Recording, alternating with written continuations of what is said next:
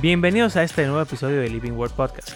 Mi nombre es Mario Escobar y en esta tercera y última parte de nuestra conversación acerca del tropiezo, estaremos respondiendo a la pregunta de cómo debería actuar el cristiano promedio en este sentido. Cómo evitamos que las demás personas tropiecen y cómo podemos evitar nosotros mismos tropezar. Es una conversación bastante interesante en la cual debatimos un poco porque realmente el punto medio es un poco difícil de encontrar. Aquí vamos.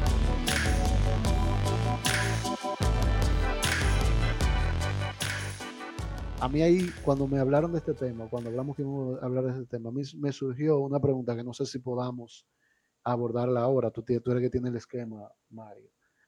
Pero yo, mi pregunta era, ¿hasta dónde realmente mi accionar es, realmente de tropiezo a otra gente?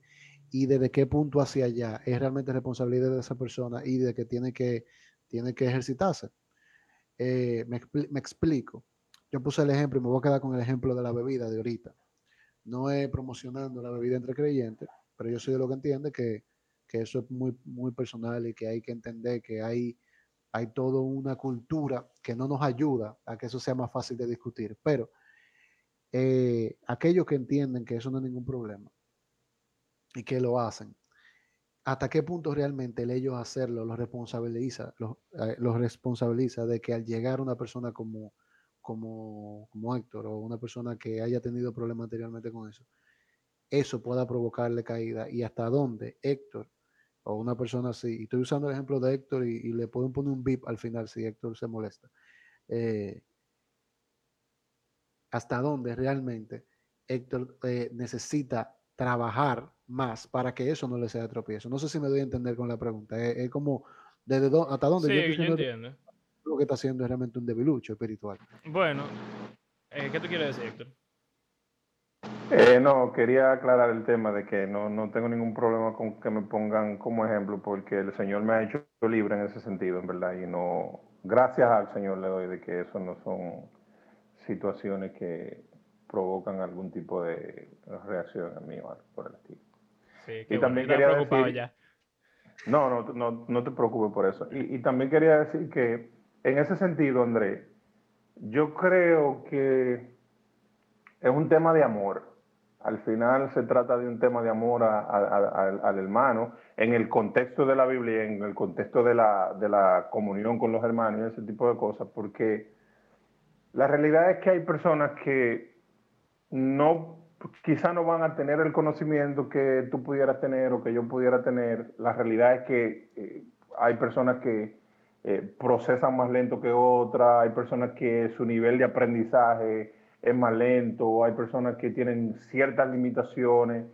Entonces, yo creo, de manera particular, y respondiendo a, lo que tú estás preguntando, de que yo debo ir con ese hermano hasta donde mi amor por ese hermano me lo permita, porque si bien es cierto que nosotros somos responsables, en, cierto sentido de nuestro crecimiento espiritual, de nuestro eh, crecimiento en el conocimiento de la palabra, sí somos responsables, pero eh, también está el punto del amor, donde, donde yo tengo que entender que hay personas que no van a experimentar ese crecimiento que deberían esperar. Y es lo que vemos en las iglesias. O sea, tú puedes ver en las iglesias gente con 10, con 10 años, 15 años, que tú lo ves que se comportan como un cristiano de, de un año. Entonces, tú tienes que tratar de llevar, es mi opinión, tú tienes que tratar de llevar ese hermano lo más que tú puedas, considerarlo lo más que tú puedas en amor, porque si algo, una actitud en mí o una acción en mí puede llevar a que esa persona peque contra el Señor, entonces yo entiendo desde mi punto de vista, y creo que más o menos eso es lo que enseña Pablo en, en Romano y en Corintios, de que el amor tiene que predominar por encima de, de cualquier eh, entendimiento que yo pudiera tener de que, ah, no, pero es que este tipo tiene que crecer, no, es que él tiene ya, ya él tiene mucho tiempo en esto, ya él tiene que superar eso. Entonces, lamentablemente hay gente que se pasan años y años lidiando con una situación y, no la superan. Y te lo digo de, de, manera personal porque nosotros tenemos pecados particulares en nuestras vidas donde tenemos batallas. Y es batalla constante, una tras otra y constante. Y lucho y lucho y lucho y, y no veo mucho avance en ese sentido. Entonces, por ahí yo creo que el amor, eh, entiendo yo que debe predominar en ese sentido. yo, yo entiendo eso, antes de que hablen los demás.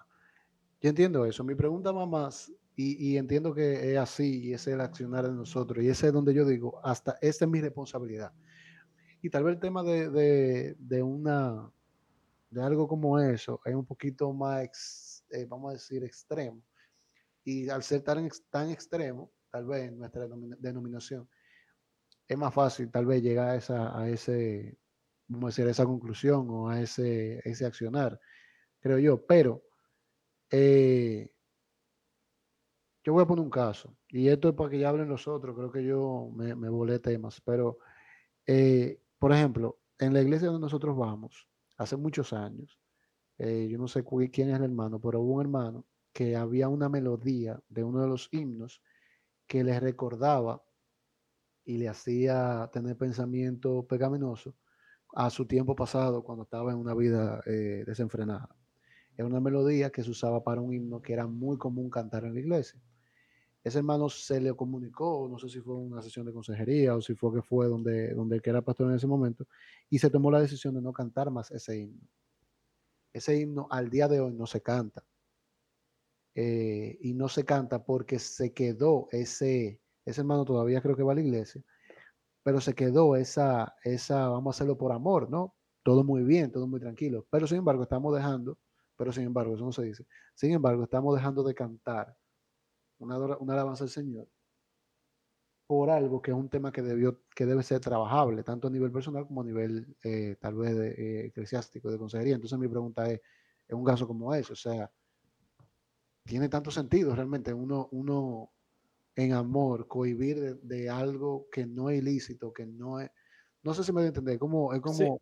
Yo, yo, déjame ver, ver, a ver si es lo que tú estás tratando de decir. Es como que el, usando la terminología de fuerte y débil, es como que el fuerte siempre tenga que limitarse para que el débil no caiga o no, o sea, no tropiece, pero en cierto modo no estamos dejando que el débil se vuelva fuerte si está completamente acomodado, algo así que tú dices. Sí, o sea, eh, eh, no es que el débil siempre tenga que, que el pobre, que perdón, que el, el, fuerte siempre tenga que cohibirse. Obviamente eso siempre va a pasar, pero pero ¿cuándo el débil va a dejar de ser débil en ese sentido? O sea... Eh, Exacto. Que el fuerte no hacer cosas para no ser de tropiezo al débil, que quizás no necesariamente son cosas malas, el débil nunca deje de ser débil porque no se le trabajó, sino que se dejó de hacer eso. Con el tema de la comida, Pablo dice, Dios dijo, mate y coma, punto. Lo que, ahora, si tú sabes que tu hermano le da ocasión de caer, no coma antes de él, pero tú sigues comiendo. Ahora ese hermano tiene como que en algún momento entender que se dijo maticoma. Es como, no sé, eso debería trabajarse, pero hasta dónde nosotros, de verdad, ¿cómo lo hermano? Repite esa última parte, Andrés, que se sí.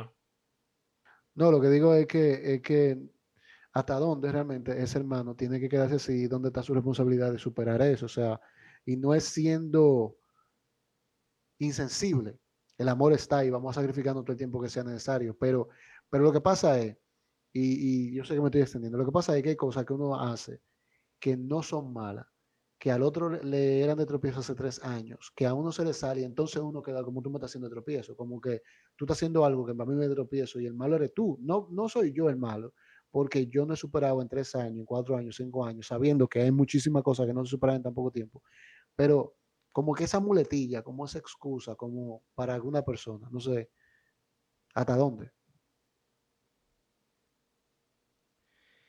Bueno, antes de responder como yo respondería, quiero volver a repetir lo que dijo Héctor, que al final es una cuestión de amor.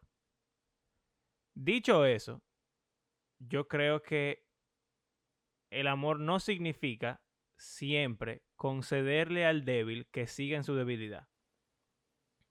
No voy a entrar en detalle de eso de esa canción y de la música que tú mencionaste ese ejemplo, Andrés, pero en lo personal, si una gente viene a de mí y me dice, di que mira, no oiga tal canción cristiana, porque para mí eso es tropiezo.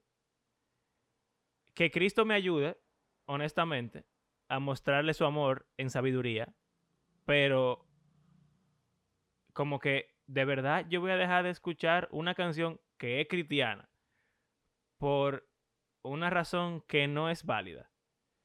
Entonces, ahí yo me detengo y pienso, ¿qué es lo que usted está diciendo?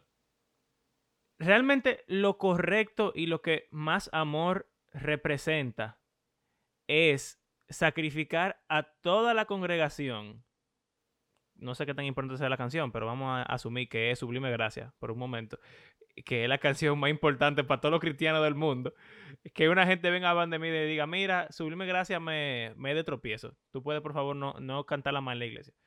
Obviamente, de nuevo, eh, no estoy diciendo que ese sea el caso de, lo que tú mencionaste, pero estoy como exagerándolo para, para planear, plasmar mi punto.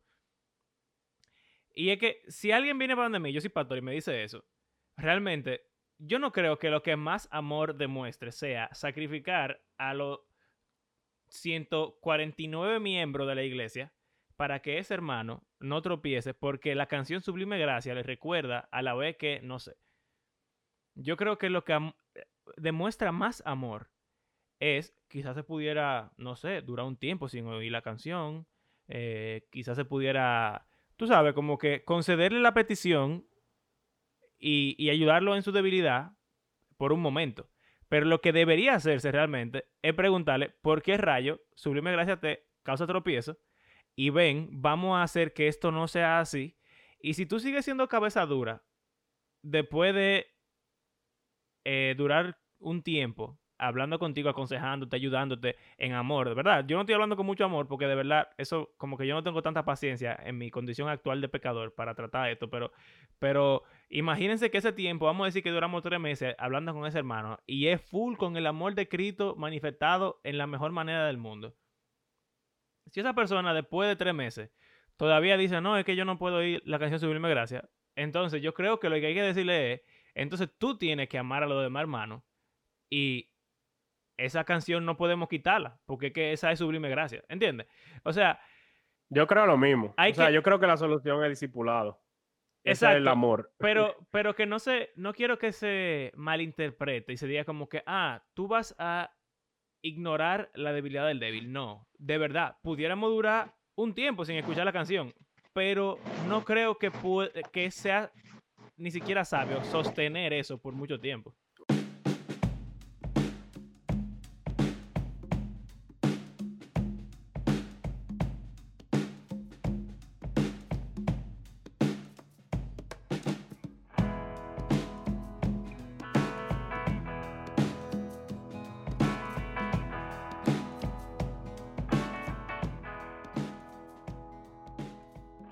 Una vez me hicieron esa misma pregunta con respecto a la ropa en el grupo de jóvenes.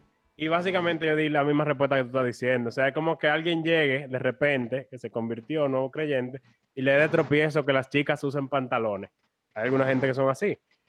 Y, o sea, me preguntaron como que tú impondrías que todas las chicas usen falda. Y yo dije que yo tengo que disipular a esa persona. Y quizá yo puedo hacer eso mismo, lo mismo que tú estás diciendo que no usen falda por un tiempo, vamos a trabajarlo, pero si ya después de que ya se le enseñó por las escrituras, de que eso no es ningún problema, y la persona sigue insistiendo en eso, yo, yo, no, yo opino igual que tú en ese sentido. ¿Qué tú dices, Héctor? Por eso, por eso ahorita cuando yo hablaba, decía de actitudes o acciones que pueden llevar a una persona a pecar contra el Señor. Ahora bien, si, si, si por ejemplo, siguiendo el ejemplo de Mario, si la canción Sublime Gracia te lleva a ti a pecar por, en contra del Señor, entonces usted tiene un problema serio, hermano. Porque estamos hablando de una alabanza. Gracias. Estamos hablando de una alabanza y una adoración al Señor. Por eso que eh, eh, ese tema como que, como que ese ejemplo, eh, yo, yo creería como que es un poquito exagerado, porque a mí me cuesta como digerir el hecho de que una persona se esté ofendiendo o vaya a caer en una situación de pecado por una canción que alaba y exalta el nombre del Señor. Si tú me permites interrumpirte, Héctor, por un momento para que tú consideres esto. Eh, porque yo quiero seguir escuchando lo que tú vas a decir, pero no quiero que se detenga como al ejemplo. Esa misma alabanza a Dios que produce el himno Sublime Gracia, quizá es la misma alabanza que la libertad en Cristo produce para una persona que para una mujer que quiere usar pantalón en vez de falda. Entonces, por eso como que exageré tanto, para que después pudiéramos bajar un poco el nivel y entonces quizá... Expandir. Hay una hermana, que fue lo que dijo Abraham, que dice como que, oye, pero Cristo me salvó para que, para que yo no use pantalones nunca. Eso para mí no tiene sentido y, y causa el mismo gozo en esa persona saber que no tiene que estarse preocupando de que por, usar una, una, falda la 24 horas del día. Ahora, por favor, continúa y perdón. Ok, pero ahora, ¿qué va a pasar? ¿Qué va a pasar si esa hermana, por ejemplo, eh, es libre en Cristo y está usando pantalones, ah, yo no tengo que usar falda, yo no tengo que vestirme de tal manera, pero recordemos también que la Biblia habla de que nosotros tenemos que tener un cierto decoro, nosotros tenemos que tener unas ciertas consideraciones, no solo las mujeres, sino también nosotros los hombres, en la forma en que nos vestimos, porque si ese pantalón que esa hermana se va a poner es ocasión para que un hermano que es débil en, por ejemplo, en, en aspectos, pudiéramos decir, sexuales o algo por el estilo, que esté luchando con un pecado sexual, por ejemplo, y, ese, y ese pantalón que esa hermana se está poniendo pudiera ser de tropiezo, pero ya eso es diferente, porque estamos hablando de un tema ya, de que es algo, como yo le decía ahorita, que está pudiendo tener una, un impacto en ese hermano que va a llevarlo a él a pecar contra el Señor porque hay una área de su vida que él no ha logrado superar, entonces ya eso es diferente. ¿Tú me entiendes?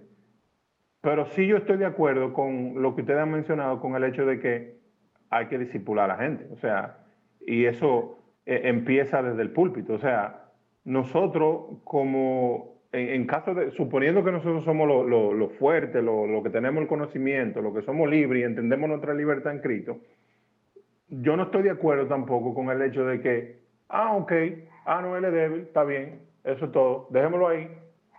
Tenemos que llevarlo a un punto donde él tenga que crecer y superar, y yo creo que eso es responsabilidad de la iglesia en sentido general, no de una persona en particular, porque si a ti lo que te provoca, si lo que te provoca pecado a ti es que yo veo con unos polochecitos que se me ven los tatuajes que yo tengo o algo por el estilo, está bien, yo no tengo ningún problema, yo me pongo mi camisa, pero es lo que ustedes están diciendo Vamos a trabajar, hermano, para que usted experimente la libertad que nosotros tenemos en Cristo.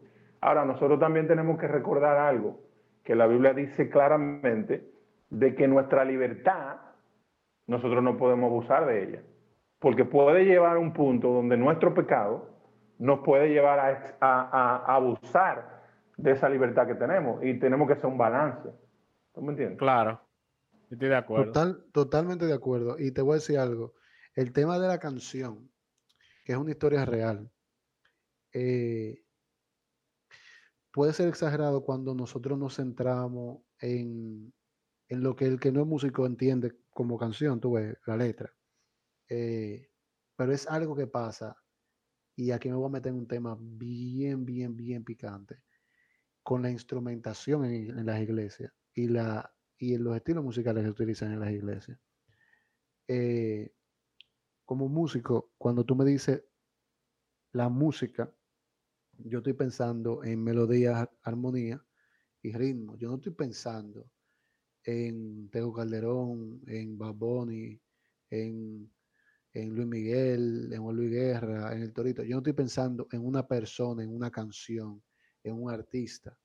Estoy pensando en el arte, estoy pensando en el proceso de crear, estoy pensando en lo que significa cada estilo musical y, qué, y qué, proyecta. Nosotros eh, eh, tendemos a espiritualizar algo que en, la, en el arte es o puede ser eh, hasta cierto punto muy subjetivo, muy de gustos. Y eso llevarlo al plano de tropiezo, eso llevarlo al plano de, de que eso es algo que puede hacer caer a la persona. Y, y de ahí es que se tomó, y yo sé porque sé el proceso del tema de la canción, se tomó en el tema de la canción, pero y, y, ciertamente pudiera ser exagerado cuando tú hablas de una canción que lleva a exaltar el nombre de Dios y que la letra dice esto y aquello. Pero si nosotros tenemos, por ejemplo, un hermano en la iglesia que toca saxofón, hasta hace, hasta que llegó el pastor Pedro, bueno, ya dije el pastor, pero hasta que llegó el pastor en nuestra iglesia, el saxofón era un instrumento diabólico en la iglesia de nosotros. Porque el que era pastor anteriormente, no sé si era él o si fueron los misioneros, lo veían como un instrumento sumamente sensual, un instrumento que no debería utilizarse para adorar al Señor.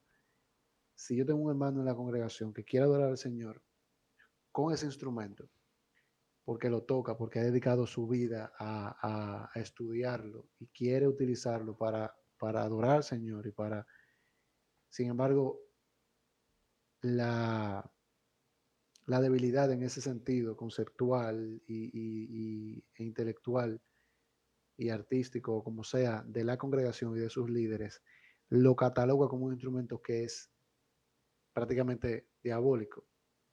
Eso le puede ser de tropiezo a ese hermano con algo que no tiene ningún tipo de sentido. No sé si me doy a entender.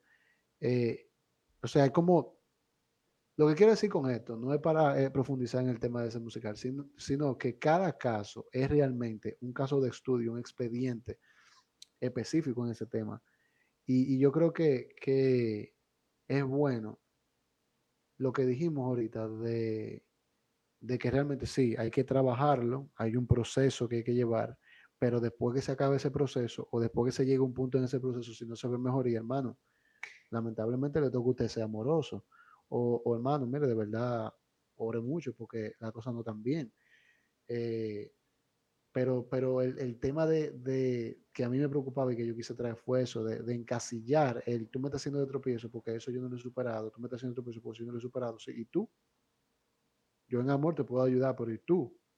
Tú no vas a nada al respecto, o sea, ah, no, que hay gente que dura muchos años, eh, lo que dijo Héctor, que es verdad, es totalmente cierto, pero la gente lo coge a veces como un muletillo de excusa, ¿no? Que, lo que pasa es que uno tiene pecado que dura muchos años para superarlo. Bueno, hermano, pero yo oí, un, yo un predicador una vez que dijo, cuando tú tienes 7, 8 años, 9 años, 10 años con un pecado que tú no has dado ni un paso para adelante y tú nada más das paso para atrás, revísate porque tú sabes la cosa tan como rara, ese no es el Dios que yo conozco. Pero eso más o menos lo que, lo que lo quería como poner en el tapete. O sea, cada caso es tan específico que es difícil como, como generalizar una respuesta para todo. Sí, yo estoy de acuerdo contigo. Y lo que me sucede con este tema es que yo siento que el tropiezo es una lucha de poder en la iglesia, lamentablemente. ¿Por qué? Porque es muy fácil decir simplemente, ah, no, el fuerte es el que tiene que sacrificarse, punto. O no, débil, tú tienes que crecer. Y lo que pasa por lo, por lo regular es que eso crea muchísimo chisme, incluso pudiera terminar en dividir, dividir a la iglesia. Y es que es algo muy complicado. O sea, para, si tú me preguntas a mí, eso no tiene ningún tipo de sentido de que, que, que haya un problema de que por un instrumento. Eso, eso para mí es una estupidez, de verdad. Y yo no uso esa palabra mucho eh, hablando de como en el podcast por lo menos, hablando como de, de la forma de pensar de la persona, pero honestamente lo considero una estupidez. Igual como que alguien recuerda, me, dijo, Recuerda que es algo de contexto cultural también. Claro, claro. Tiene que ver con de dónde venimos, con cómo se nos enseñó el cristianismo, con muchísimas cosas. Pero, como sea... Sitio que, hay en sitio, hay en sitio que, el pastor tenga una jipeta le dé tropiezo a muchos hermanos. Claro, o, sea, son, hay muchas cosas que son estupideces por la forma en la que crecemos, de verdad. Y, y eso yo creo que debemos de confrontarlo con la verdad del Evangelio y producir cristianos promedio que sean más inteligentes y que, y que, porque el amor no es solamente ser capaz de no pecar y, y como que serle fiel a Dios, entre comillas. El amor también es poder vivir con otras personas que también son cristianos, que no son iguales que tú. Entonces, creo que lo que tú dices, Andrés, es muy importante. Separar cada tema, cada punto, cada, cada caso, es la palabra que estoy buscando, y no decir como que siempre, ah, mira, Romano 14 dice que el, que el fuerte tiene que sacrificarse. Porque es que no creo que la generalización e, es la forma de, de lograr lo que estamos buscando. Creo que es un proceso mucho más largo en el cual uno tiene que sacrificarse como el fuerte, pero también el débil tiene que sacrificarse. El problema es que el débil, por, por su condición de debilidad, va a encontrar el sacrificio mucho más difícil que el fuerte. Pero entonces, yo aquí quiero como que volver a lo que a lo que estábamos hablando de si Dios te hace tropezar o no y si Cristo hizo tropezar a los fariseos o no. O sea, si tú te convertiste, si tú eres cristiano, tú crees en Cristo, tú crees en el Evangelio y en la Biblia, entonces tú tienes que ser transformado a la imagen de Cristo. Eso puede tomar tiempo, hay que, hay que ser pacientes y amar a los hermanos y esperar el tiempo en el cual crecen, pero al mismo tiempo, no es verdad que vamos a durar 10 años con una gente de que sin usar pantalones a las mujeres solamente porque para esa persona es de tropiezo que usen pantalones. Porque es que eso, eso es corromper el Evangelio de Cristo. Y eso significa que esa persona ni siquiera está creyendo en el Evangelio como debería. Entonces, de verdad, hay que, hay que, yo creo que la forma de actuar es enfocarse full en que el hermano débil, primero que entienda que es débil. O sea, porque eso es otra cosa, como que hay veces que el débil cree que no es débil, que es que tiene la razón. Es difícil en ese sentido, pero, pero hay, que, hay que hacerle ver al débil que es débil. Y entonces, después de que él sabe que es débil, entonces hay que ayudarlo a que sea fuerte. Pero si se rehúsa a ser fuerte, entonces yo creo que, no sé, no quisiera decir que hay que disponer de él, pero, pero hay que soltarlo en banda quizá.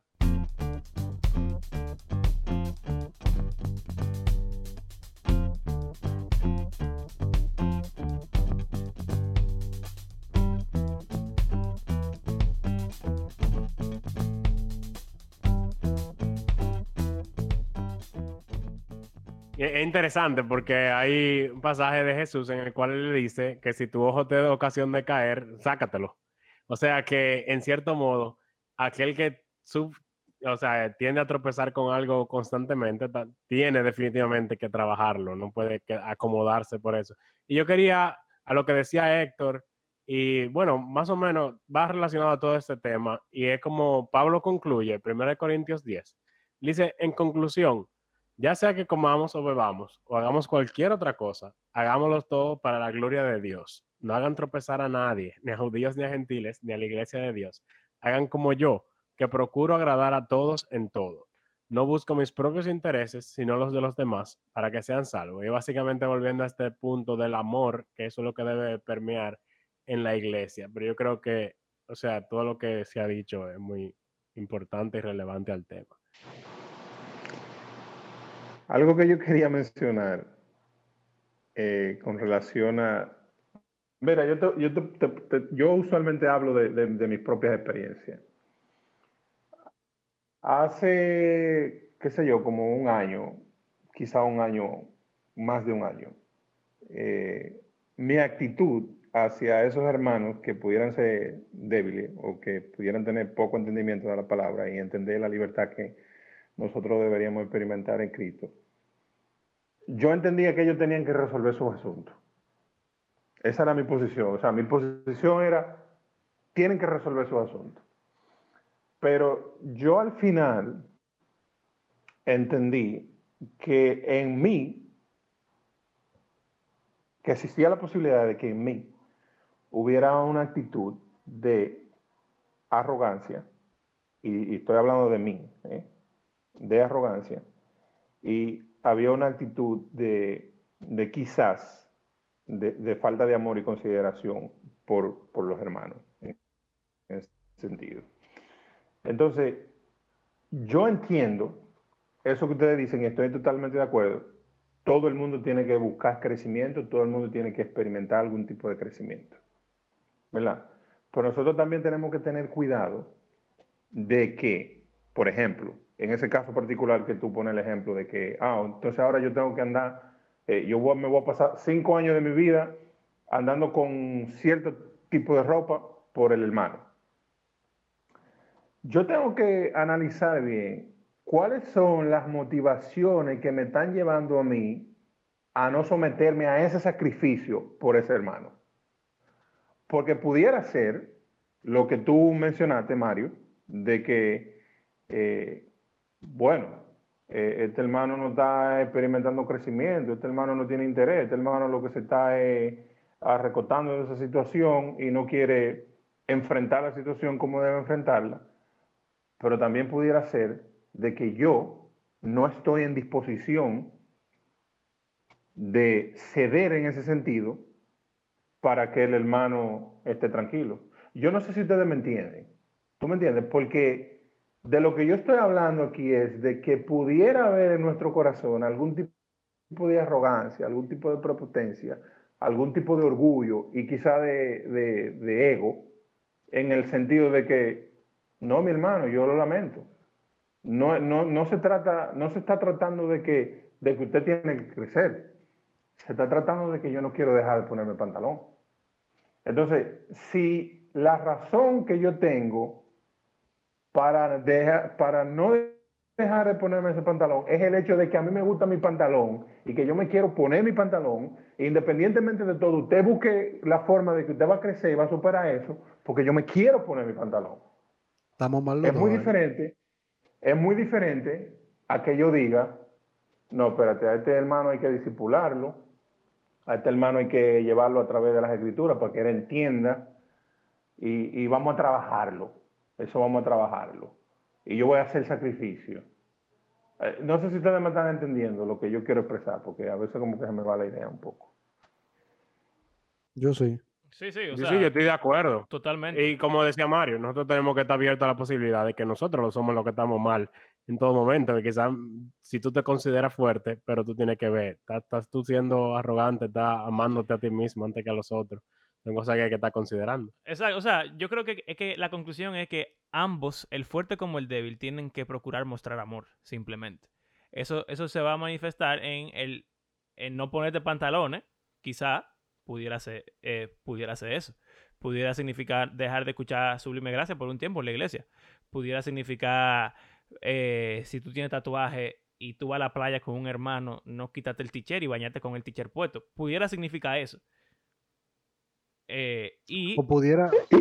Y, algo que yo quería decir, algo que yo quería decir que, se me pasó un poquito y me van a disculpar, es el hecho de que eso que yo pudiera hacer, o no poner, o no o no bañarme sin tichero, o no ponerme el pantalón, o no enseñar los tatuajes, o no hacerme el corte de cabello que yo quiero hacer, eso no, eso no va a implicar un sacrificio tan grande como que me va a quitar el gozo. O sea, al final, cuando tú te pones a analizar, tú dices, ve acá, pero yo simple y llanamente puedo dejar de hacer eso. O sea, eso no me va a provocar a mí una frustración o no me va a provocar estrés, eso no me va, como, dice, como decimos nosotros, eso no me va a quitar un pedazo. Entonces, yo estaba escuchando a, John MacArthur, eh, eh, donde él decía, y hablaba, estaba hablando de eso mismo, porque yo a, a propósito escuché una serie que él tiene con relación a eso, y él decía, Mira, si vamos a entrar en un debate de si yo debo hacer o no debo hacer aquello, si debo hacer o no debo hacer, hay tres cosas que yo tengo que tomar en consideración. La primera es, ¿me agrega valor eso a mí? ¿Me, beneficia en algún sentido? El otro es, de alguna forma, ¿va eso a ayudar a que el Evangelio prospere o no? O lo que yo voy a dejar de hacer o no voy a, o voy a hacer, ¿va a traer gloria y honra al Señor Jesucristo?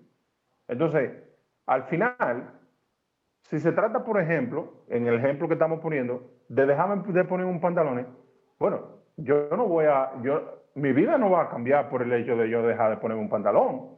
Yo no voy a ser menos, yo no voy a tener una vida menos gozosa. Pues. Entonces, no estamos hablando de un sacrificio tal como que yo voy a perder un riñón. Entonces, si nosotros consideramos, por ejemplo, el ejemplo de nuestro Señor Jesucristo, como dice eh, Filipense, que él siendo Dios, siendo en forma de Dios, no estimó ser igual a Dios como cosa y se humilló a sí mismo. Él dejó todo prácticamente, o sea, dejó de ser quien él era o sea, bueno, no dejó de ser quien él era, sino él se humilló a encarnarse para morir en una cruz. Y ese es el sacrificio más sublime que nosotros pudiéramos tener. Entonces, cuando yo comparo ese sacrificio de Cristo, del punto tal que Él llega a humillarse, siendo Dios, siendo el mismo Dios, se humilló a encarnarse, a morir en una cruz, a ser humillado, a ser vituperado, a ser abofeteado, a ser escupido. Entonces, yo tengo que considerar si lo que yo voy a hacer requiere un sacrificio tan grande como que yo no lo pueda dejar de hacer. Y por eso yo siempre me comparo con Cristo en ese sentido. Ah, ok. Eh, por ejemplo, a veces a mí me humillan en el trabajo, pero yo no lo veo como una humillación. Y eso es gracias, le doy a Dios, tengo que darle la gloria y la honra a Él.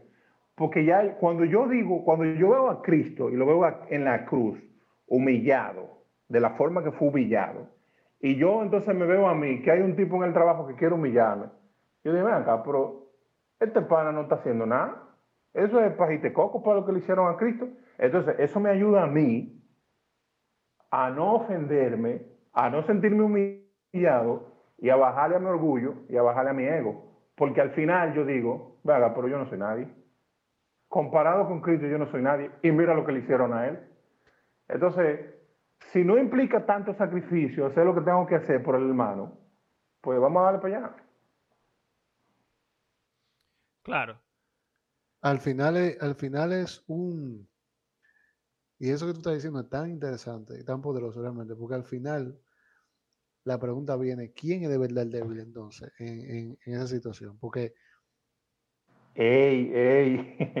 Está buena eh, porque tú me vienes a decir a mí, yo te voy a decir a ti, no, hermano, es que, es que tú bañaste sin poloche de verdad, su tatuaje y tú me dices, no, yo me lo voy a quitar como quiera porque a mí me gusta enseñar mi tatuaje. ¿Cuál de los dos es el que necesita más trabajo? Porque estamos los dos mal. O sea, para mí eso no debería ser un tropiezo porque yo debería estar fijándome en, en, en, el hombre que el Señor salvó y etcétera, etcétera, etcétera, y la gloria de Dios y todo ese tipo de cosas. Pero en el caso tuyo no debería ser tan, tanto más importante el tema del tatuaje o de enseñarlo que, que, que realmente decir, está bien, hermano, me, lo voy a poner, pero tú puedes hablar ahorita en la cena. O sea, yo estoy pensando en el Claro, es que eso es. E, eso, eso exactamente es. O sea, simplemente ambos tenemos que procurar amarnos mutuamente. Yo creo que esa es la conclusión de eso. Simplemente. Nos enseñó. El fuerte. Someteos los unos.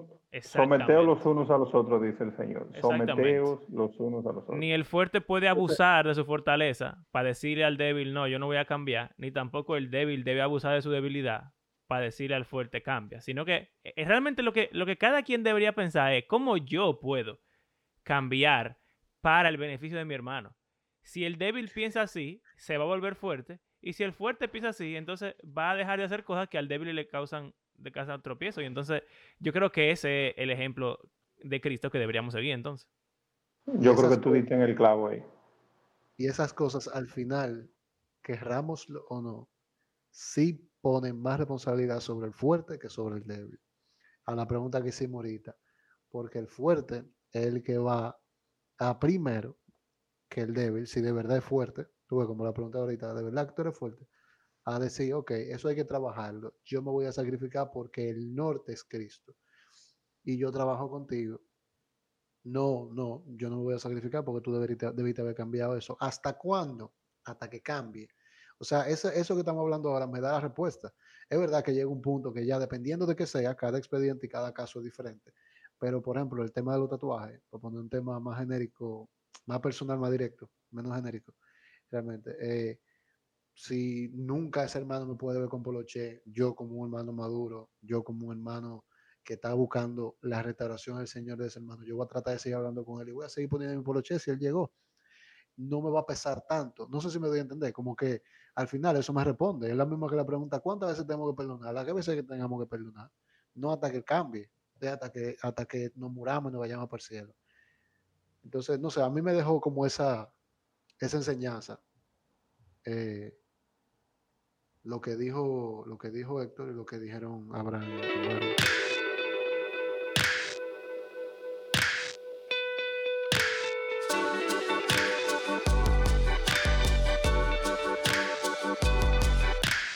Gracias por acompañarnos en este episodio. Les recordamos que hacemos este podcast porque creemos que la Biblia es un libro que está vivo y tiene el poder de Dios para transformar a sus lectores y también el mundo entero. Si disfrutan de nuestro podcast, les invitamos a compartirlo en las redes sociales y si quieren apoyarnos económicamente pueden hacerlo por medio de nuestras plataformas de PayPal o Patreon. Nuestros próximos episodios aún están por decidirse, pero queremos informarles que pronto estaremos iniciando la tercera temporada, en la cual nos estaremos enfocando en la persona de Cristo, su vida, su muerte y su resurrección. Como de costumbre, queremos agradecer a cada una de las personas que ha convertido nuestro podcast en parte de su rutina semanal y será hasta la próxima. Hasta luego.